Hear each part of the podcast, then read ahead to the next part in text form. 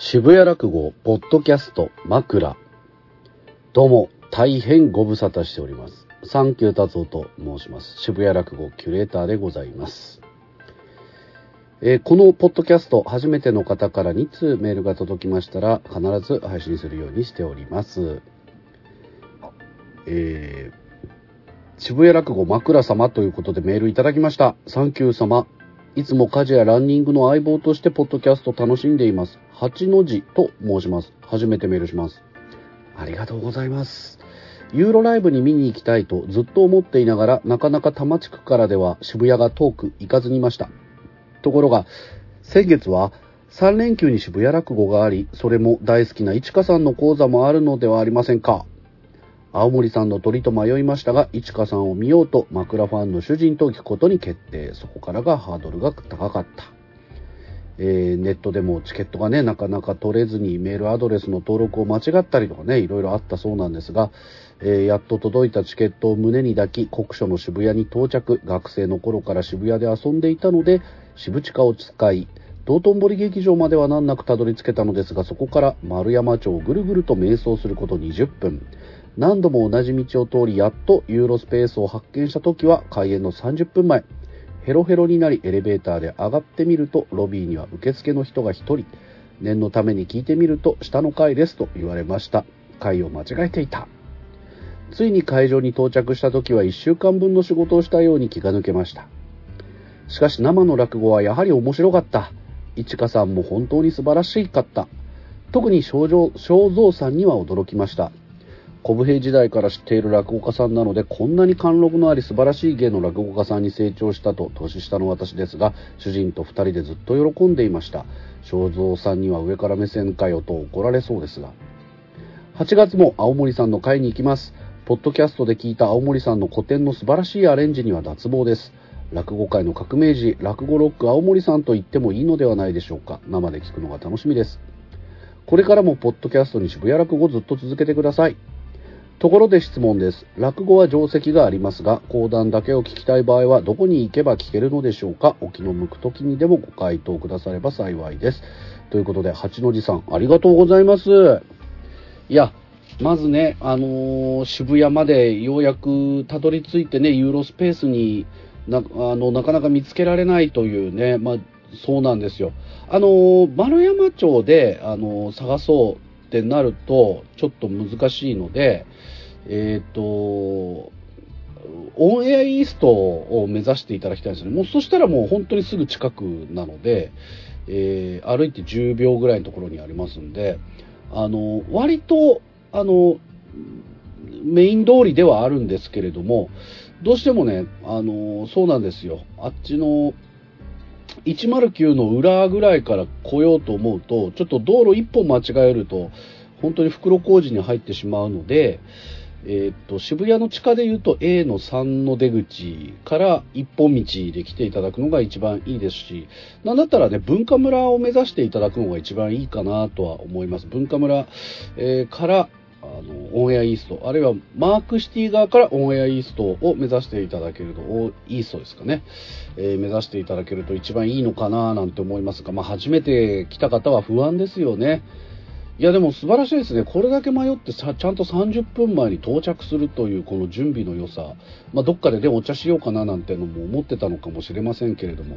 いや、本当にありがとうございます。渋谷ユーロスペースの2階のユーロライブというのが劇場でございますんで、ユーロライブです。うん。まあ私からはね、ユーロスペースでっていうのは言ってないんですけど、やっぱ多くの人がユーロスペースっていうふうに思ってらっしゃるんで、えっと、ユーロスペースの建物の名前なんでね、2階がユーロライブという劇場です。まあ、なかなか初めての方にはハードル高いかもしれませんけれども、一度行ってしまえばもう安心でございますんで、ユーロライブぜひよろしくお願いをいたします。えー、正蔵師匠ね、お話ありましたけれども、えーそうなんですよ。まあ、あの、日本国民みんながね、あの、昔からずっと知っている方なんですけれども、えー正蔵師匠もう本当に今第一線で、あの、古典の名手でございます。もう林家正蔵というう看板に、本当にもう、あの、ふさわしい芸の持ち主で、えどうしてもね、昔のメディアのイメージしかない人にとったらびっくりされるかもしれませんが、名人でございますんで、正蔵師匠を追いかけるのも本当に素晴らしい。あの、正蔵師匠のお持ちのネタというかね、どの演目を選んでいるかというところも、あの、すごく他の演者さんにも気を使って、さらに他の師匠方が得意にされてる話もなるべく避けて、自分だけの、まあ本当にね、聞いて心があったかくなる落語、ポーッとね、なるような落語、これをね、追求なさっておりますんで、正蔵師匠、寄席にもね、あの、毎日のようにご出演しておられます。ぜひぜひ、林家正蔵師匠も追いかけていただければと思います。そして、田辺一華さん。本当に素晴らしい。えー、講談田辺一華さん、本当にね、今、あの、寄席にもね、ちょっと、落語の定石にもちょっと出演なさることもちょくちょく増えてきましたし、えー、で、講談のね、あの、定石みたいなのあるんでしょうかというところで、あの、365日やってるっていうところは、ちょっと今んとこないんですけれども、えー、と、上野のね、あの、広小路邸とか、あと、お江戸日本橋邸というね、あの、三越前にある劇場があるんですけど、そういったところでも定期公演、まあ、定石やっております。えさらに、あの、落語協会のようにですね、講談協会、講談会にも、あの、二つ協会があって、講談協会と日本講談協会というのがあります。そちらのホームページ見ていただければお目当ての講演、あるいは、あ、ここ行けば結構いろんな人見られるんだなっていうのが、多分、お分かりかと思いますんで、こういった組織のホームページとかをチェックしていただくと、あの、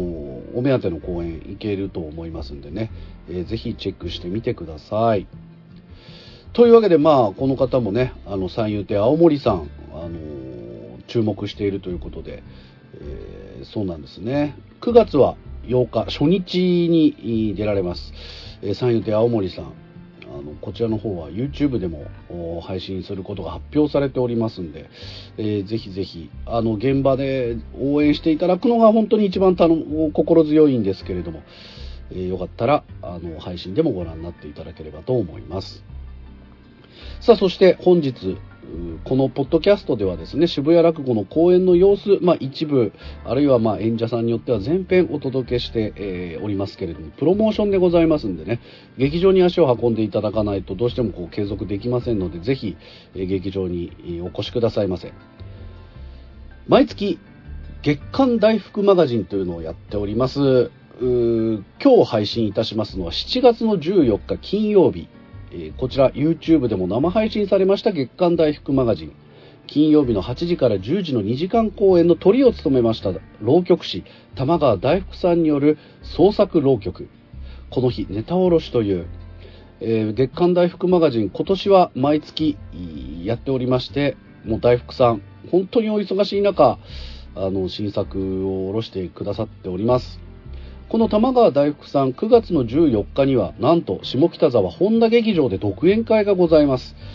えー、現在チケット E プラスで発売しておりますので本田劇場大福さん何やるのかぜひねこれからの浪曲の未来を楽しみに玉川大福さんを追いかけていただければと思います。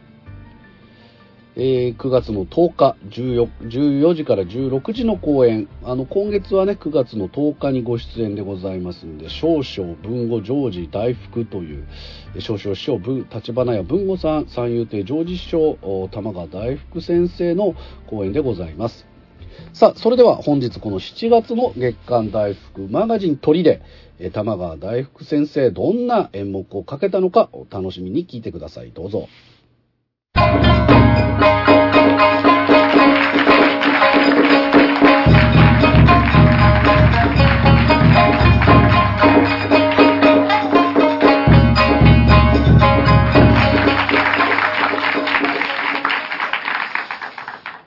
摘のご辛抱でございまして、最後は何や節でお付き合いいただきたいと思います。玉川大福、玉川林で申し上げますけれども、あの、今日は初めての試みで、YouTube でね、リアルタイムの無料配信という、えー、まあ、しばらくの歴史でも初めてのね、新たな一歩を踏み出してるこの時なんですけど、まあ、ちょっとだけ、まあ、確認してないんですけどね、もしかしたらでも、ちょっとこちら会社の枕以降バンされてないかなっていう。ちょっとね、危険なワードが2つ出てましたからね。あの、エビナと山口で2つ出てたんで、AI のね、チェックは厳しいんでね、まあ、そんなことありませんけれども、えー、私のところは、あの、今年は、あの、月刊大福マガジンという形でやらせていただいておりまして、どういうことかと申しますとね、初めてご覧になっている方もいると思うんで、えー、古典だとか新作だとかってね、すでに形のあるものではなくて、まあ、この1ヶ月ぐらいで私が経験したような、新編雑記に節をつけて、えー、まあ、ちょっとね、漫談チックじゃないんですけど、そういったことを、えー、節をつけて、まあ、即興の浪曲でやるという、まあ、今日初めてネタ卸しをするというようなことでございまして、えー、そんなちょっとね、スリリングな一席で、えー、最後お付き合いいただくわけでございますけれども、あのー、まあ、昨日ですね、まあ、とある収録の仕事で、あのー、ピースの又吉直樹さんとね、ご一緒しましてね、えー、あの、ほぼ同年代で、年で言うとまあ私ちょっと一個上なんですけど、お互いもダウンタウンさんドンピシャ世代でね、えー、で、まあまあ、片や今ね、まあ芸人でありつつ、まあ作家の先生であるし、私は浪曲師でいろいろ違うんですけど、まああの今回その、まあちょっとしたまあコラボじゃないんですけど、えー、なんかご一緒するっていうのがあって、まあ改めてね、まああの、火花とか呼んでましたけど、他あの、ー、又吉さんのね、出されてるものとかこういろいろ見聞きして、で、私も、と新作、創作、それから、まあそういったものがちょっとね、ここのとこ立てつい、続いてたんで、で、改めてこう、なんかひねり出すときに、まあなんかちょっと真新しいことやろうかなとか、いろんなちょっと突飛突飛なこと、なんだったらね、又吉さんにちょっとハマるようなもの考えようかなとか、いろいろあるんですけど、その又吉さんの考えてるね、あの文章の中であったのが、えー、書かれてるもので、やっぱり自分の体験してるもの、なんか実感のこもるようなものじゃないと、やっぱ背伸びしたような、ちょっとか、えー、空っぽなね、ー、なんか格好つけたような表現になりがちだみたいなね、えー、なんか憧れたような表現しがちになっちゃうけど、そうじゃなくて自分がやっぱり経験したり、したり、感じているものっていうのが一番説得力があるっていうのがね、え、ありまして、なんで、え、私が、えー、一番ま説得力持ってね、語れる話、まあ今日ぶつけたいと思うんですけど、まあ、あの、それは、えっと、まあ、あの、私の体、まあ皆さんと同じで7割は、えー、水分でできてますけど、えー、残りの3割が、えー、サウナと自転車でできてまして、えー、そういうわけで、え、今日はサウナのね、お話がどうしても出てしまうんですけれども、え、実はですね、まあ、お詫び方々というか、先月、初めて私、第2回以降、ずっとね、1、1回もこうね、逆に言えばね、こう、休まずというか入れていただいて、あの、しばらくずっとね、お世話になったんですけど、先月初めて病欠を、えいたしましてですね、その直前が、え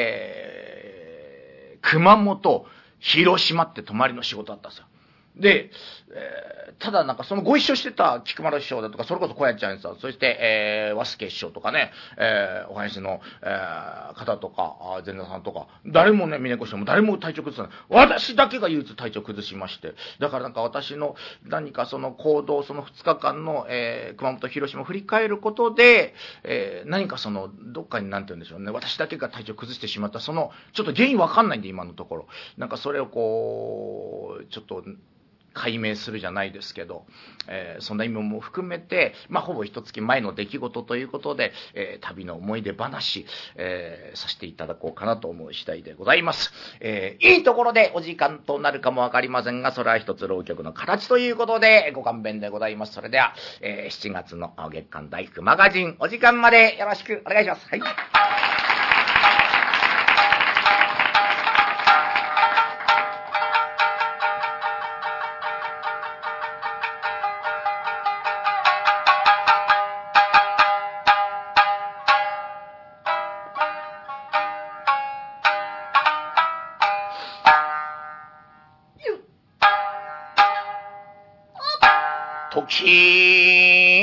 先月9日から、行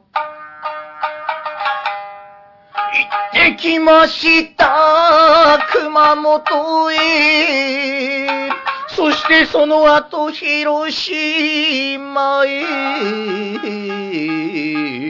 行ってきました。道中記、隣みすじに乗せまして、不便ながあらも、染めましょう。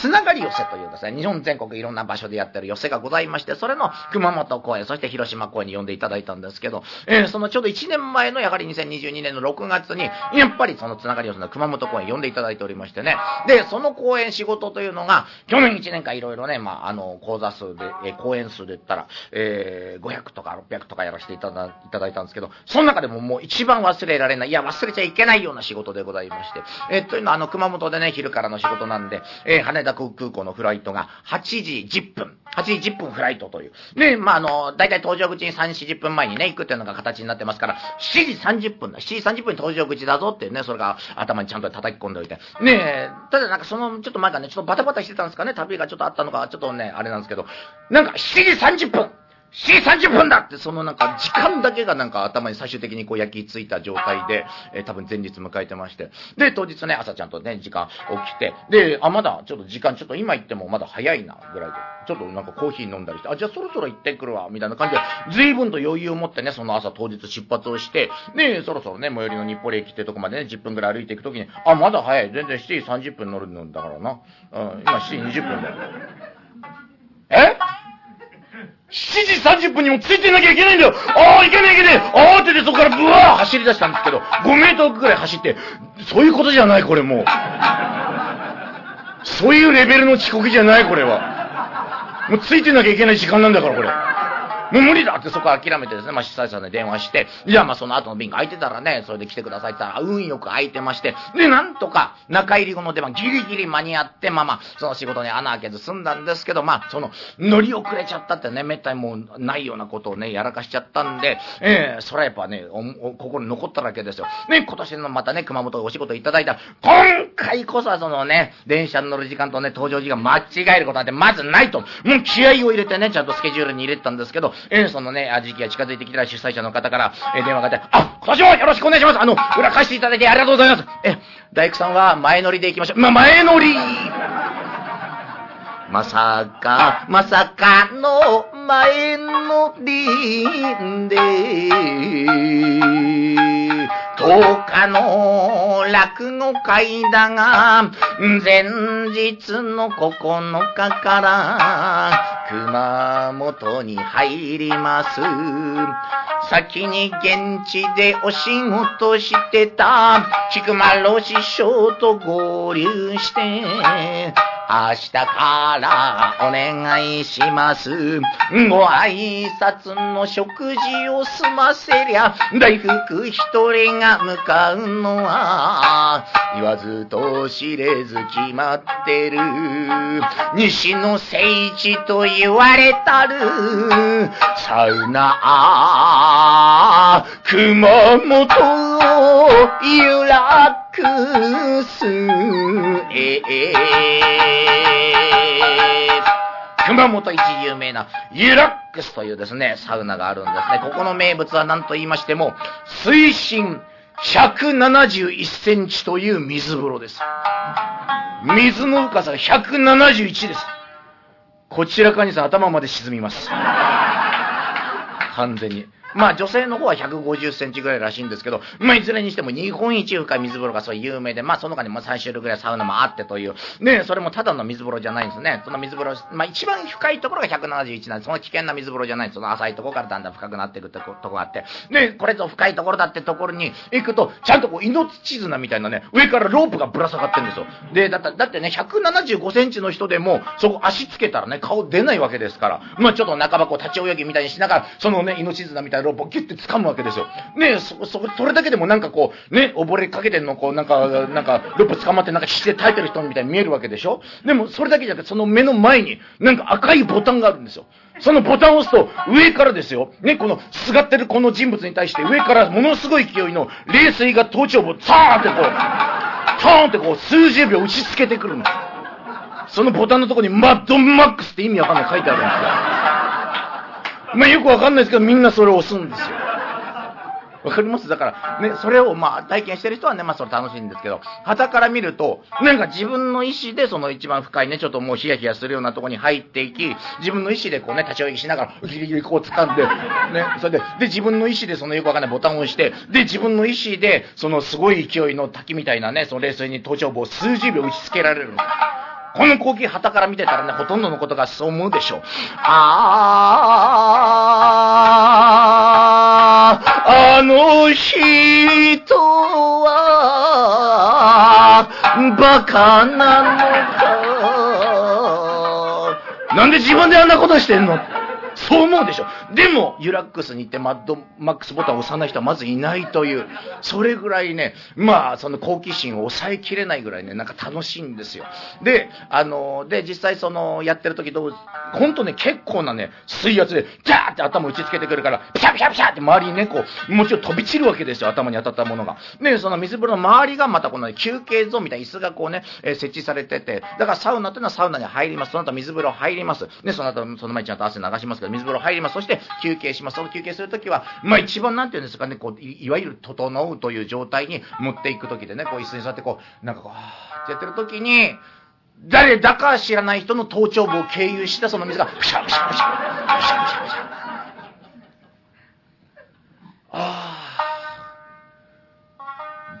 でも整う、でも整うんですよ。よくわかんない頭頂部系の水をね、かかっても整うぐらい、そのいいサウナなんですよね。で、あの、それ前年にも一発行ってますから、ね、最初行った時って全部のサウナをね、経験して、あ、そこもこうだ、こうだ、こうだ、全部の水風呂、全部の風呂入ったりするんですけど、もう2年目ですからね、もう落ち着いたもんですよ。まあ、ましてね、前乗りでまだ何も仕事してないから、ね、いきなりこう3セットからやるのもあれだから、まあ、2セットぐらいにしとこうかななんて思って、まずね、そのメインの一番広いサウナのところで、まあ、こう、整って、その後マッドマックスして、えー、それでもってこう、こう、こうやって。で、それで2セット目行こうと思ったら、これがなんと、運がいいこの時間で決まってんですけど、ロウリュ、アウフグースというこのサービスがございまして、まあ、ロウリュというのは、えー、サウナストーンにね、この水分的なものをかけて、その上がる水蒸気で、この湿度が上がることで、えー、なんて言うんでしょうね、こう、より発汗効果高まる、暑いとね、人間がこう感じるわけな。100度の部屋になんでいられるかって言ったら、湿度が低いからなんですね。えー、それをこう、あえて上げて、暑いなっつって、よりね、汗をかいて、まあ、水風呂に行くっていう、それなんですけど、その水蒸気をさらに上げて、その風を、ね、人にこう、ふわっふわってこうね、風をこうぶつけて仰いでいく。これがアウフグースというものになるんですけど、えそれがちょうど時間になりましたんで、いや、これはついてたと2セット目はそのメインのサウナに入りますれば、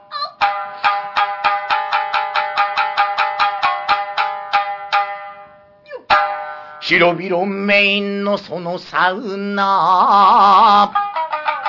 三段タイプで横広で、定員の数は30人。金曜の夜11時、その遅い時間にもかかわらず30人の定員に対して中の人数35人。間もなく、熱波師登場して、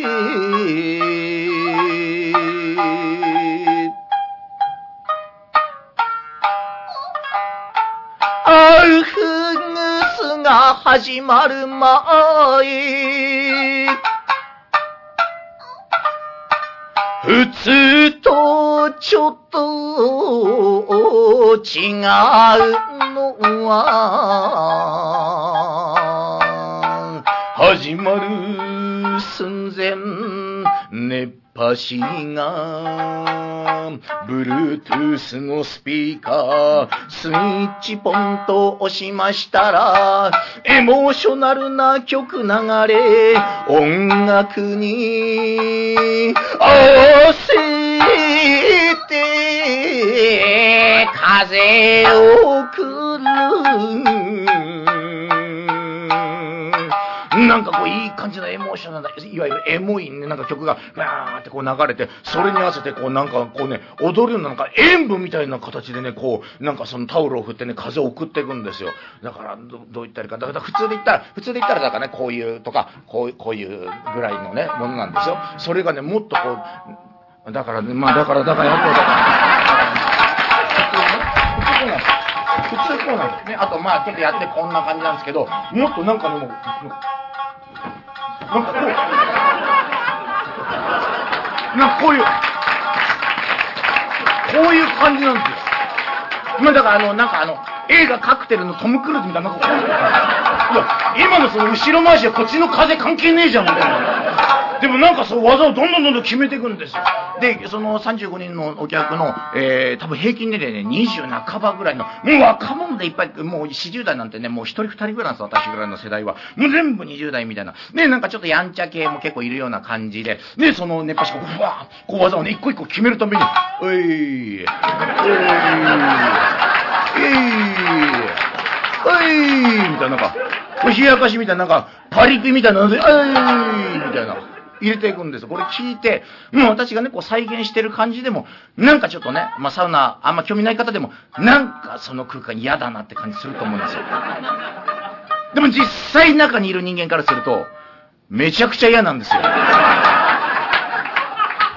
もう私は何だったらね、耳栓して自分のこのね、心拍音だけで整いたいみたいな、そういうタイプなんで、うい、うい、うい、みたいな、もう、うるせえな、なんなんだこのノリがなんて思いながら、でもね、5人いらいればね、いればですから、えー、まあこれね、もうアウェイに来てるから、これしょうがない、こういう、まあサウナもあるんだな、みたいな感じで、まあまあそれはそれでね、こうやってたんですけど、まあそれにしてもその熱波師さんのね、技がまあ見事なんですよ。ね、そのためにこう、わーみたいで、その1曲終わって3、4分ぐらいの終わる、終わると、ね、その1セット目、1ターン目が終わって、で、その時点でも相当熱くなったの。なんだったら始まる前からね、そのサウナ結構熱くて、ね、それを大体3ターンぐらいに繰り返す。えー、水分ね、状を上げて、え、青組みたいな3ターンで、はい、ありがとうございましたね、19時のロウリュウでした、みたいな感じなんですけど、その1ターン目でもう熱くなってるから、ね、そのもうパリピみたいなやつが、あちいあちいってもう出てくるんですよ、その、1ターン目でもう出てって、で、またそのその違う曲を流して、その熱波師さんまたね、またさらにそこから体感温度を上げて、水分をこたして、うんわって開けて、またこの技やっていくんですよ。で、もうパリピのノリがいなくなったんでね、そのワンターン目で。なんかこう、残ってる人たちはこう心の底から普通にその熱波師さんのね、このパフォーマンス見てると。で、その、さっきよりもより熱い状態で、そのなんかね、ほんとパフォーマンスが優れてる。まあその方がどれぐらいのレベルか私はわかんないんですけど、とにかくすごい。だから、なんかこう自然と、おー、とか、なんかその冷やかしとかのノリじゃない、なんか芯の底からなんか、おー、みたいなのが出るようになって、で、2ターン目のね、曲もさらに終わって、で、じゃあこれ最後の3ターン目になります、みたいな。またさらに水をブワーかけて、うわーいや、もうこれだけで出ようかな。もう3分のね、1ぐらいしか残ってない最初のね、人数の。でもそれでもまた始まって、ね、3セット目一番だってしんどい。のは我々じゃなくて、そのめちゃくちゃ暑い空間でも動き続けてる、その、熱波師さんなんですか、もう幅15メートルぐらいのとこ行き来しながら、さっきみたいなノリでずっとこうやってるんですよ。で、ミスもないし、すごいんですよ。もうそのうちなんか私も引き込まれてきて、なんかもう拍手だけで、おー、おー、うーで、さ、最後の畳み込みとかで、曲もどんどんどんどん盛り上がっていくし、もう、もう、怒涛のコンビネーションで、なんか、シャンシャンシャン、シャンシャン、シャンキム、おいおいおいおいおいおいおいおいおいおい、うーすっかり、私もパリピでした。パリピだおー。みたいななんか最後そういうなんか盛り上がる今まで経験したことのないなんか一体感。あなんかこういうなんかノリもありなんだな。さっきちょっとね一人以上に悪く思っちゃってごめんなさいねパリピの皆さんなんて思いながら、えー、二度目のマッドマックスをねやっぱこう受けまして。やっぱいいなっつって。えー、で、その2セットでね、もうサウナこうやって出てくんですけど、まあそのね、やっぱ聖地と言われる理由って何だろうなと思うと、なんでしょうね、その、逆に言うとなんかそのね、もう3ターン目ぐらいでほとんどいなくなってるところ考えると、もうなんかこう最近ね、こうサウナにハマってるとか、なんかそのなんか、なん2がそんな来てるって雰囲気よりは、なんかもう間口がすごく広くてどんな人でも受け入れますよみたいな感じ。しかも料金がですね、まあなんかその普通にね、そのサウナと入浴だけ楽しむだけだったら900円なんですよ。普通ね、1500円とか2000円ぐらいでそれぐらいの話してたとするんですよ。もうほとんどスーパー銭湯値段で、ね、もう今皆さんもしたくなってるでしょ、マッドマックスが。900円でマッドマックスできる。それはもうね、若者たちみんな来るみたいなね。いや、これはもう逆に言うとその敷居の低さが西の聖地と言われる他にないような魅力なのかな、みたいに思ってたんですけど、まあ、ただそこから、えー、体感するまでの間にですね、私も申し訳ないんですけど、ちょっと物申したいと思う出来事がありまして、えー、少しだけご意見させていただきたいと思います。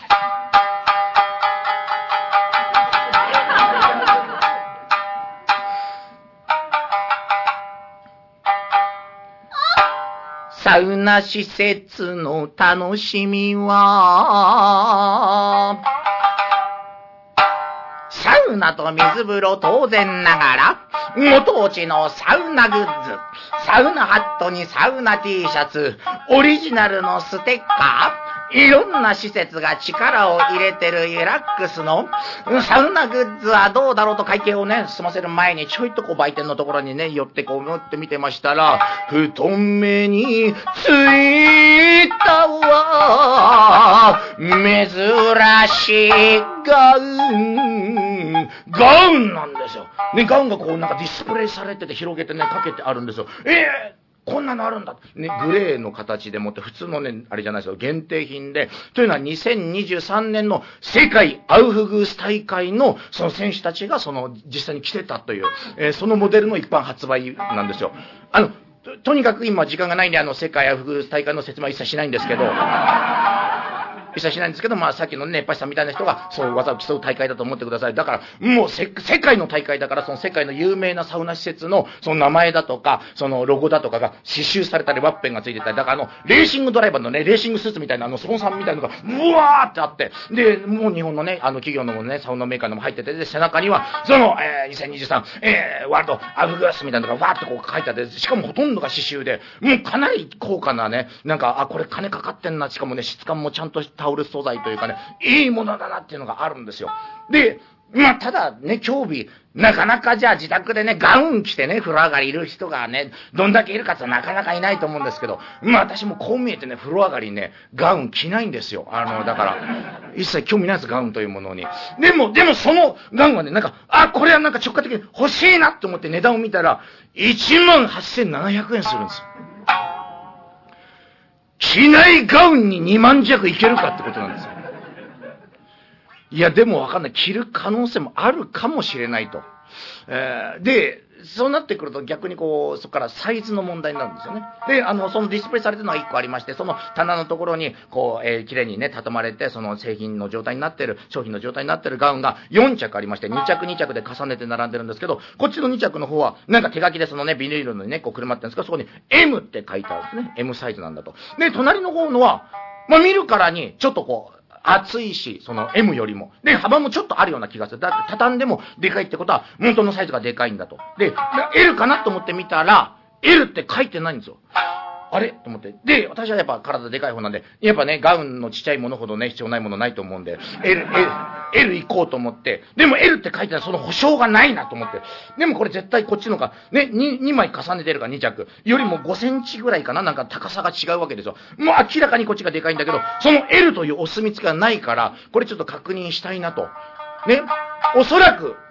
着ないとは思ってるんですけど、この時点でも。ただですよ、その家の中に飾ってるにしても、その着れないガウンを着ないのと、着れるガウンを着ないのとでは全然違うんですよ。もう一回言いましょうか。着れないガウンを着ないのと、着れるガウンを着ないのとは違うんですよ。ね。ああ、お前な、着れないんだよな、俺な。だから眺めるだけ、ごめん、着れない。俺がもうちょっとちっちゃかったらな、着れない。だから眺めてるだけなんで、着れないガウンね、飾る場合そうなんですけど、着れるガウン飾ってる場合、お前いつでもいけるからな、お前。いつでも俺、もう来てね、今来てんだけど、腕通すぞ、お前。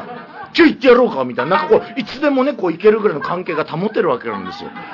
だから L というね、お墨付きだけ欲しいと。で、その売店はもうフロントの目の前だから、近くにいました二十歳ぐらいの兄さんの、声をかけますガウンのコーナー。2着ずつ並んでいるその商品見て、あの、こっちの方、あの、M って書いてあるじゃないですか。で、こっちの方見るから大きいんですけど、あの、書いてないじゃないですか。これでも、あの、見るから大きいから L ですよね。L ですよね。あ、はい、えー、えー、あ、あ、あの、そうだろうと思ってるんですけど、一応確認で、あの、M でこっち L でいいですよね。あ、はい、えー、はい。同じです。え？あ、サイズ同じです。はい。失礼します。いや、え、え、え、え、いや、誰がどう見たって5センチから違うんだから。いや、え？ー、戻ってなんか誰か聞くとかさ、だって、え？ー、西の聖地にもダメなやつスタッフが全部優れてるわけじゃない、こんないい加減な奴がいたんです。ねこのつのね、いい加減はこれだけとどまんないですよね。ね私がね、ちょっと体も大きいその L を求めてる感は出てたと思う。それを、いや、M しかないですってことは、もう買わなくていいよみたいなね、その宣言と同じなんそいつがやってることは。でも、俺もそれカッチンくるから、じゃあ買ってやる。お前に決められてたの俺絶対買ってやる。もう、もう決めた。むしろ買う。で、こっち絶対 L だから絶対買ってやるよって。ねそれ持って1万ね、8700円、これ、これで買いますって。あ、はい、ありがとうございますって。え、あ、あ、あの、ビニール袋、あの、袋つけますか？う、もちろんだと、この特典も何もないんで結構かさばるんですよ。片手絶対ね、全部下がれるぐらいのもんだから、ね、取っ手がね、あるビニール袋入れてほしいから、あ、あ、あの、袋、もちろんお願いします。こんな大きいから。あ、はい、承知しました。じゃあ、あの、プラス5円になります。えー、1万8000円何円、5円になります。あ、はい、はい。ね、お釣りももらって。ね、その、大体ビニール袋ってね、商品のそのね、カウンターのその近くにあるじゃないですか。で、そのしばらくそのね、彼、探してるんですけど、ないんですよ。あれ、あれ、あれ、つって。まあ、もともとそこの商品じゃなくて、そのアウグス大会から取り寄せた限定品だから、そのこれに合うもの常備してないのかもしれない。でも、でも、でもね、言ってもいろんな、えペットボトルであるとか、なんかお土産品であるとか、いろんなもの売ってるから、T シャツ売ってたってね、T シャツ数枚買えば、ね、かさばるわけだから、ちょっと大きめの、まあ、でかいったってスーパーの、まあ、袋の、なんていうんですか、あの、有料のやつの一番大きいサイズだったら余裕で入るぐらいの大きさなんで、まあまあ、あるだろうとこで待ってたんです。それではなかなかなくて、あ、ちょっと彼もちょっと焦ったような感じで、あ、す、すみません、ちょ、ちょっと、ちょっと、みたいな感じで、そのフロントからドアを開けて奥へと入り、バックルームか倉庫か事務所かわからないが、奥へ行って探す姿。さっきと変わり一生懸命なの視線を眺めながら、ようやく改心してくれたか。さっきは俺も怒りすぎた。思わず知らず心で詫びる。やがて彼が戻ってくれば、ガウンが入ったその袋。行ってみるならスーパーの袋詰めをするところのロール状になっている、ゴロゴロ取れる無料のやつの、ちょっと大きいやつバージョン。それって、つまりは、ゴミ袋か。あの中もスケスケのペラペラの、それのただ大きいバージョンのビニール袋って、ゴミ袋以外の用途であんま見ることないじゃないですか。その状態で、だからとってもなんもないから、でも大きいからその上の部分こう縛ったような感じで、あ、お待たせしましたみたいな感じで、え、え、え？ー、え、だって5円払って、え、私も思わず見て、え、そ、そ、それ？それしかないんですか、袋？そこで彼がね、あ、すいません、探したんですけど、どうしてもこれしかなくて、あの、なんかもともとうちにない商品なんで申し訳ありませんけど、すいません、これしかちょっと入る袋がなかった。まあ、しょうがない。あの、袋用意しといた方がいいですよ。これだって取ってかなかったら、あんま意味ないですからね、この袋に入れてることはね。わかりました、まあまあわかりました、みたいなね。ここまで言ってくれたら私もこう入れたんですけど、実際の彼はですね、ええええこ、こ、こ、このビニール袋しかないんですか？ありがとうございました。まさかの半笑いできたもう彼も、この袋じゃダメだよなって、明らかに思いながら渡してきてる。西の聖地にいい加減な奴がいます。まあ、その時私もね、噛んで今ぐらいカットなったんですけど、まあ、1ヶ月ぐらい経って考えると、まあ、逆にじゃあ西の聖地だからといってね、なんかそう、ホテルのコンシェルジュみたいなね、その人ばっかりできちきちっとね、油断ない感じ、隙のない感じの大変、あの、スタッフさんばっかりだったら、なんか逆にこっちもこう緊張しちゃうというか、なんか逆になんなんこう、こんな人まで雇っとくのみたいな、その、なんていうんだ、施設としての懐の深さみたいなものが、その彼の存在なのかなぐらいに考えるよう私もなりまして。ああ、そうだいい加減っていうのは、いい加減なんだ。うちの師匠が言ってピンと来なかったね、その名言みたいなものがね、ずっと思い出されたりなんかして、ああ、そうかそうか、なんかその、そのなんか親しみやすさみたいなところも、聖地と言われるゆえんなのかと。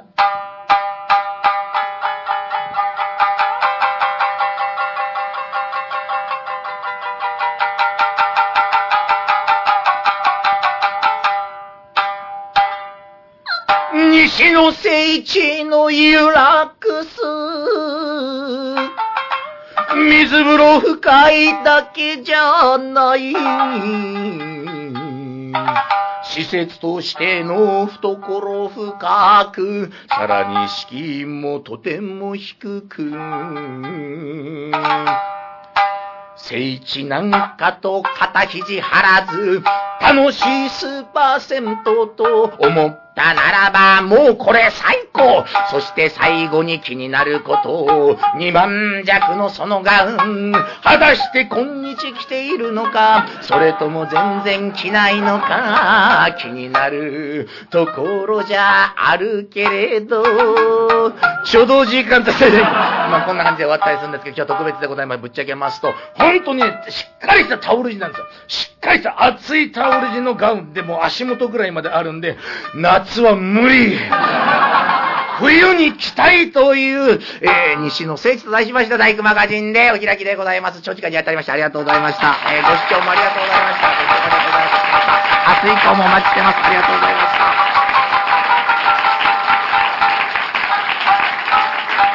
どうもありがとうございました。ありがとうございました。ありがとうございました。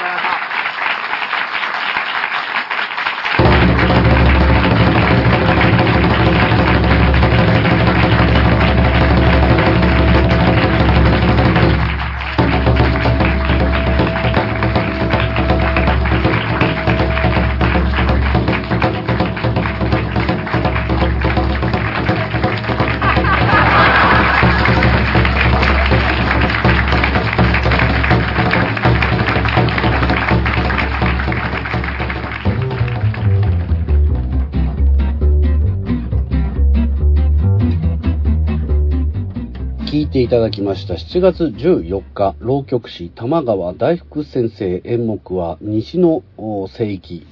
というお話でございました。いや、面白いですね。水深171センチの水風呂ってやばいっすよね。えーマットマックスボタンとかね、えー本当面白いですけど、このガウン購入したということで、えー冬どんな格好になるのか、ちょっと続報も期待されます。えー玉川大福先生渋谷落語には9月の10日14時から16時の公演2時間公演。春風亭少々師匠立花屋文吾さん三遊亭ジョージ師匠そして鳥が玉川大福先生ということになっております。こちらは配信チケットも販売しております。あの配信セットというのもねあのご購入いただけますので夕方公演そしてこの大福マガジンえー、6多の回全部見聞きできるような配信パックもございますんでぜひそちらの方もご利用いただければと思います、えーそして玉川大福先生9月の14日には下北沢本田劇場での独演会。9月の14日7時からですね。本田劇場といえばもう演劇の街の聖地の中の、まあ、聖域でございますんでね。こちらの東の聖域にもぜひ皆さん足を踏み入れて本田劇場をサウナ張りの熱気あふれるう会にしていただければと思います。まあ玉川大福さんもう本当に日々お忙しくご活躍でございますんで、えーなかなかねこういった状況もいつまで見られるか分かりませんのでチケットが取れなくなるというような前にですねぜひ楽しんでいただければと思います。さあ、そして、この大福さんの月刊大福マガジン YouTube で配信されましたが、えー今月も実はございまして、9月、9月の8日 YouTube の生配信、夜20時から22時の公演でございます。まあ、これで YouTube 生配信はもうしばらく見られないんじゃないかなというところでございますけれどもね、あの、生配信だけです。生配信だけなんですけれども、まあアーカイブは有料で配信いたします。YouTube は無料配信でございますんでね、えーぜひ都内の方は劇場で盛り上げていただいて、どうしても来られないという方は配信ご覧いただいて、多くの方にまあお知らせいただければと思います。えー、竜亭信楽さん、落語芸術協会、落語協会から入船亭先達師匠、そして講談、田辺一花さん、鳥が三遊亭青森さんでございます。鳥です。三遊亭青森さん鳥の公演。先達師匠、ベテラン先達師匠、そして二つ目、信楽さん、そして講談一花さんが襲いかかるという、えー、これ以上ない濃度の回になると思います。劇場で見るのも最高だと思いますんで、えー、ぜひぜひ皆さん、あの、YouTube 生配信無料でございますが、あぜひね、劇場に来られる方は応援しに来てください。お願いいたします。えー、さあ、ということで、えー、初めてお便りもう一通お読みしたいと思います。初めてお便りいたします。神奈川県川崎在住の東島と申します。東島さんありがとうございます。普段は車での通勤時や土日のウォーキング時にポッドキャストで聞いています。あ、やっぱ移動のお供に最高ですよね。主に渋谷落語、生の渋谷落語にも行きたいとは思いつつ、なぜかなかなか足が向かなかったのですが、その、なぜか教えてくれ。まあ、どうしてもね、渋谷行きたくないっていう人が、やっぱもう頑固な人がすっごい多いんで、いや、頼むよと。もう渋谷来てください。まあ、僕もね、あの、ちょっと渋谷駅に行くのは憂鬱なんですけども、あの、ユーロライブね、なんていうんですかね、あの、地下鉄から行くと結構、あの、スムースに行けますし、まあ、マークシティ、え、あとはね、井の頭線で、あの、深センという駅からだと、あの、人混みを感じずに来られますんでね、ぜひお願いします。えー、なぜかなかなか足が向かなかったのですが、7月14日、玉川大福さんの会の YouTube ライブで行きたい熱が湧き上がり、あ、もうやってよかった、YouTube ライブ。7月16日5時からの三遊亭青森さんの会にお邪魔しました。あ、三遊亭青森さんね、7月16日ご出演でございましたね。壊したいんじゃなく、壊れたかった。最高でした。これはね、青森さんの名言ですけれども、えー、壊したいんじゃない、壊れたかったんだということに気づいたというね、今後も長くしぶらくが続きますよう陰ながら応援しております。ということで、東島さんありがとうございます。三遊亭青森さん今、本当に熱いですからね。やばいっすよ。これ生で見たらやられますよ。まあ、あの、ポッドキャストでも結構、あの、大反響と言いますか、賛否がね、あの、やっぱ10分も聞いてられない、もう疲れるっていう人もいれば、我慢して聞いてたらちょっともう癖になってしょうがない、もうもっと青森ってなってる人もいますんで、まあでもね、プレイヤーってそういう存在じゃなきゃいけないですよ。誰もがなんとなく聞けるような無難な存在というよりは、やっぱ好き嫌いがはっきり分かれるのがエンタメの面白さですからね。えー、そういった意味では三遊亭青森さん最高のプレイヤーですから、こういったね、もうちょっとクラスに一人もいないようなタイプ、なかなかその辺街歩いててもいないようなタイプをね、ぜひ、あの、化け物を見るような気持ちで見に来ていただければなと思いますが、え9月の8日、初日ですね、初日の20時公演、青森さん鳥でございますんで、今、あちょっともうほんと渋谷落語、青森さんと心中しかかってますけれども、え青森さん本当に素晴らしい存在なんで、他ではなかなか見られないと思います。まだ、あのー、いろんな落語会気づかないふりしてますから、今のうちです。もうなかなか手が届かなくなってくるかなというところなんですけれども、えー、青森さんね、なあの、出演落語会も割と絞ってますし、この渋谷落語での音響照明を用いた30分の講座というのに青森さん全掛けしてくれてますから、こんなにエネルギー割いてくださってる方なかなかいないんで、